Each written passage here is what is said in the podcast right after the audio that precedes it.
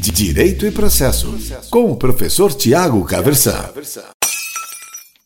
Hoje eu quero conversar com você sobre uma técnica particular de tutela provisória, que é a tutela da evidência. Essa é a denominação que está lá no artigo 311 do Código de Processo Civil e que uma parte das pessoas chama aí de tutela de evidência porque o código trata de tutelas de urgência, né? mas quando o código fala dessa técnica aqui, ele fala de tutela da evidência. Então tá aí uma primeira dica já para você tratar disso aqui de maneira tecnicamente a, a mais exata possível, né? a mais apurada possível, é chamar pelo nome que a própria legislação da tutela da evidência. O fundamento para isso lá na Constituição, muito provavelmente está no inciso 78 do artigo 5 da Constituição Federal, que foi inserido pela emenda constitucional 45 de 2004, não é verdade que traz um direito fundamental à razoável duração do processo. Então, a gente tem tutelas provisórias que de certa maneira elas elas modificam o ônus do tempo no processo, né? Então a gente tem a técnica das tutelas provisórias com dois gêneros, as tutelas de urgência e as tutelas da evidência. Lá nas tutelas de urgência, a gente tem as tutelas antecipadas, as tutelas cautelares, essas que podem ser requeridas em caráter antecedente ou incidental. E no outro ramo aqui das tutelas provisórias, a gente tem as tutelas da evidência, que são exatamente o objeto deste nosso vídeo aqui de hoje, tá certo?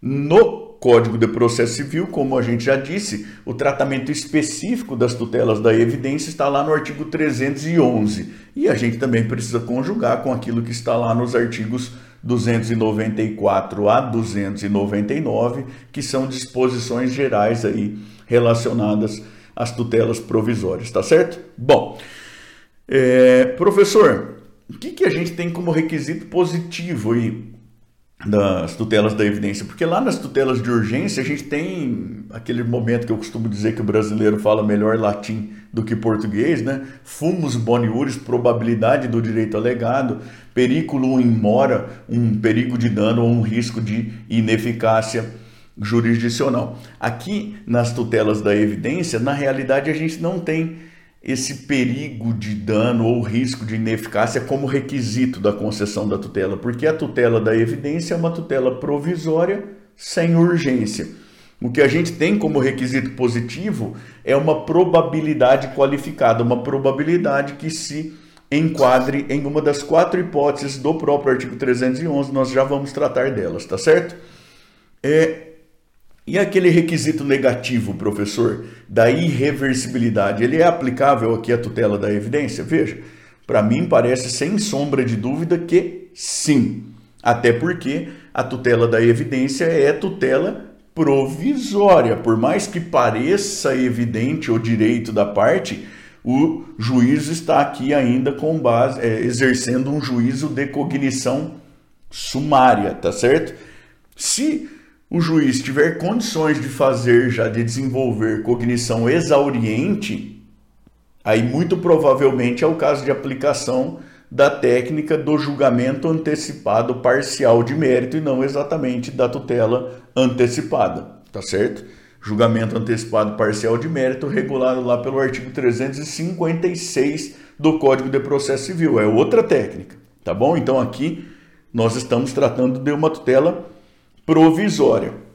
Aqui vale até a gente já adiantar algo que talvez estivesse mais para frente no nosso roteiro, que é concedida a tutela da evidência, ela pode a qualquer tempo ser modificada ou ser revogada em atenção àquilo que está previsto lá no artigo 298 do próprio Código de Processo Civil, nas disposições gerais. Porque, repito, é tutela provisória, não tutela definitiva. Então, parece aqui bastante claro que a gente tem a aplicação do requisito negativo de irreversibilidade, não deve ser irreversível a medida para que possa ser concedida a tutela da evidência, tá certo? Então, enquadramento nas hipóteses do artigo 311 e, em princípio, reversibilidade da medida, tá certo? E quais são essas hipóteses dos incisos do artigo 311?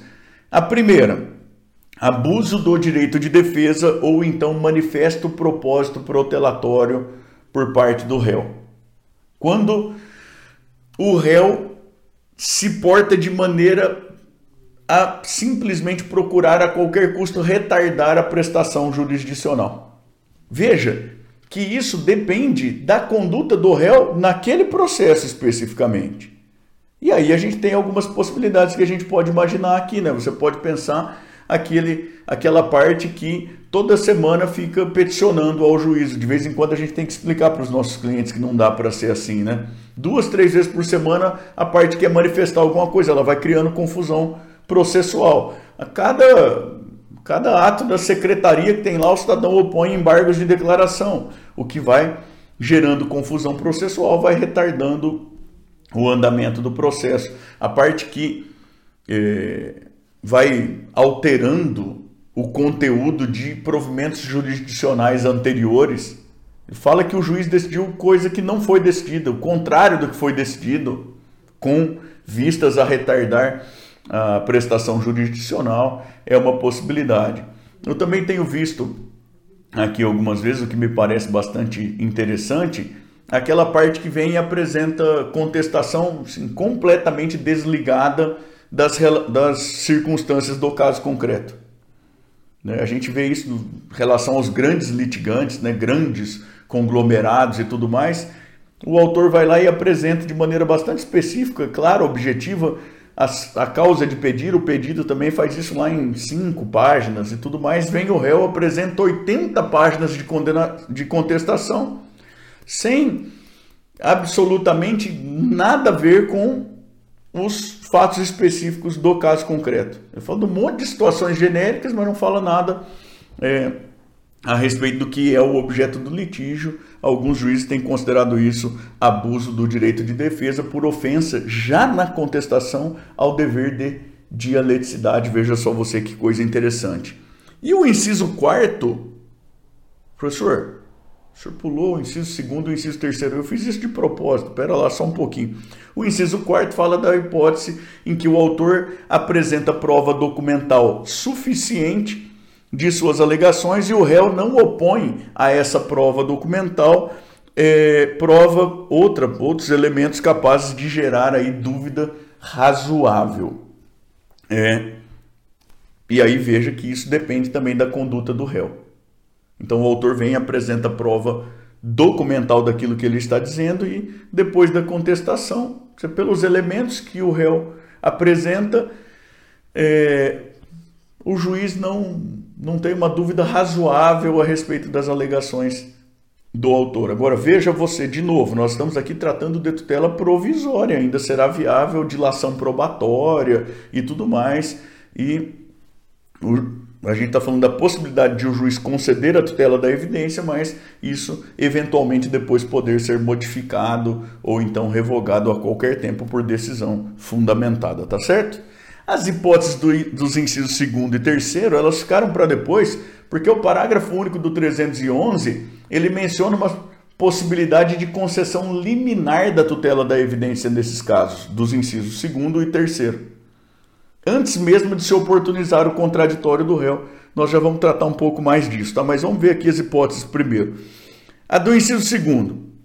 Quando o autor apresentar prova exclusivamente documental de suas alegações e, além da prova exclusivamente documental, militar em favor da pretensão do autor precedente vinculante qualificado no próprio inciso segundo do artigo 311 que precedente vinculante será esse? Entendimento firmado pelo STJ ou pelo STF no julgamento de recursos repetitivos, aquele procedimento lá dos artigos 1036 a 1041 do próprio Código de Processo Civil, ou súmula vinculante do Supremo Tribunal Federal, aquela previsão lá do artigo 103A da Constituição Federal. Então, o inciso segundo trata de prova exclusivamente documental mais entendimento firmado no julgamento de recursos repetitivos ou prova exclusivamente documental mais entendimento consubstanciado em súmula vinculante.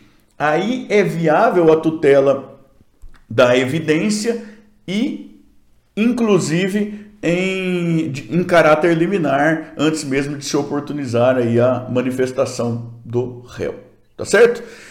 E o inciso terceiro fala de pedido rei persecutório fundado em prova documental adequada do contrato de depósito. Tá certo? Isso aqui, em geral, será aquela ação de busca e apreensão por inadimplemento de contrato aí em que se prevê alienação fiduciária. Então, o cidadão, ele aliena em garantia a propriedade de um determinado bem e fica na condição de depositário do bem. Né? Havendo a inadimplência, tem lá uma busca e apreensão com base em um contrato escrito, uma prova documental do contrato de depósito. Veja que vale para qualquer espécie de contrato de depósito, mas o que eu estou te dizendo da ação de busca e apreensão aí por inadimplemento de uh, contrato com previsão de alienação fiduciária é o que haverá de mais comum, tá certo? Eu preciso te dizer que nesses incisos segundo e terceiro, como eu já adiantei, o código diz lá no parágrafo único do 311, e isso também está lá na, nas exceções do artigo 9, a possibilidade de concessão liminar antes mesmo de se oportunizar o exercício do contraditório por parte do réu. Está no código. Para mim, isso tem uma cara danada de inconstitucionalidade. Porque o contraditório é o princípio cordial do devido processo legal. Ah, mas a gente tolera lá a concessão de tutela de urgência com adiamento do contraditório. É, pois é, mas é que lá na tutela de urgência a gente tem uma situação de urgência e a gente tem uma outra garantia fundamental relacionada ao exercício procedimental, que é a garantia de acesso qualificado aí, de acesso efetivo à jurisdição, que está lá no artigo 5 inciso 35. É por isso que a gente adia um pouquinho o exercício do contraditório, que está lá no artigo 5, inciso 55 da Constituição Federal. Agora, para mim, falta fundamento com essa mesma força lá no texto constitucional para autorizar esse adiamento aí do contraditório nessas hipóteses dos incisos 2 e 3 do artigo 311 do Código de Processo Civil. Ou seja, a previsão está na legislação infraconstitucional, mas para mim, pelo menos, aparentemente ofende a Constituição Federal. E veja que tanto o artigo 2 o, o inciso 2 quanto o inciso 3 do 311 falam aí de uma prova documental, mas tecnicamente falando, a gente vai ter prova documental depois que ela passar pelo contraditório. Até passar pelo contraditório, a gente tem documento. Ah, mas o documento é muito forte. É, mas você tem um milhão de situações que podem acontecer em relação a esse documento. Por exemplo, o réu pode vir e falar: não, não fui nem eu que assinei esse documento. Né? Ele, pode, ele pode impugnar a autenticidade do documento. Ele pode dizer que, é, que houve inovação depois, que já houve quitação. Tem um sem número de situações que podem pesar aí contra o documento depois do exercício do contraditório. Então, de novo, parece-me que se a gente for levar a coisa tecnicamente bem bonitinha mesmo, prova documental só depois que o documento tiver se submetido aí ao crivo do contraditório. Tá certo? De toda forma, estão aí as quatro hipóteses de concessão da tutela da evidência, ou seja, tutela provisória independentemente de demonstração de urgência, tá certo? E no caso dos incisos segundo e terceiro, a autorização do parágrafo único para concessão, mesmo antes de se oportunizar o contraditório por parte do réu. Tem mais duas coisinhas que eu gostaria de dizer aqui. Uma é a seguinte: diferentemente das tutelas de urgência, a tutela da evidência ela não tem uma previsão de um, de um procedimento para um requerimento em caráter antecedente. Então não tem uma previsão do cidadão ir a juízo só para pleitear a concessão da tutela da evidência. De maneira que a, o requerimento da tutela da evidência ele sempre será feito em caráter incidental. É a partir da petição inicial, inclusive na própria petição inicial, da ação principal que vai ser viável aí a o pedido de concessão de tutela da evidência e, evidentemente, dependendo do comportamento do réu, é um pedido que vai poder ser encartado nos próprios autos aí mais para frente, independentemente de atribuição de valor ao pedido da tutela em si, de recolhimento de custas relativas à cognição do pedido e tudo mais, tá certo? Então, não tem previsão legal de requerimento de tutela da evidência em caráter antecedente, só em caráter incidental. E a efetivação da, da tutela da evidência concedida, ela vai observar aquilo que está lá no artigo 297 do Código de Processo Civil, ou seja, o juiz vai efetivar por meio das medidas adequadas e utilizando inclusive subsidiariamente aí o procedimento do, do cumprimento provisório de sentença. Então, vamos gastar aqui mais um pouquinho só de tempo para entender melhor isso. Medidas adequadas. Que medidas adequadas são essas, professor? Qualquer medida que se cogitar aparece, certo? Desde que passe lá pelas duas peneiras de que eu tenho falado sempre. A primeira peneira é a peneira da legalidade. Então, qualquer medida que for cogitada, a gente vai precisar ver se não há uma vedação legal específica em relação àquela medida, ou então se não há uma incompatibilidade daquela medida com o ordenamento jurídico.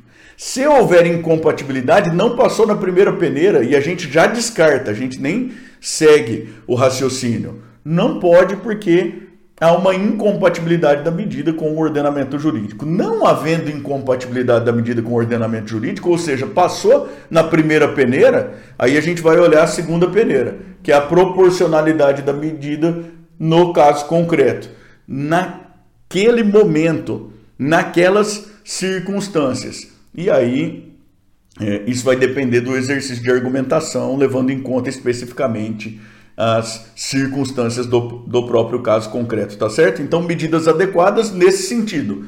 Não pode haver óbice legal à medida e ela precisa ser proporcional aí às circunstâncias do caso concreto e o procedimento, subsidiariamente, o procedimento do, cumpri, do, cumpri, do cumprimento provisório de sentença, lá segundo os artigos 520 a 522, se é que não me falha muita memória, mas está por aí, você pode olhar lá, tá certo?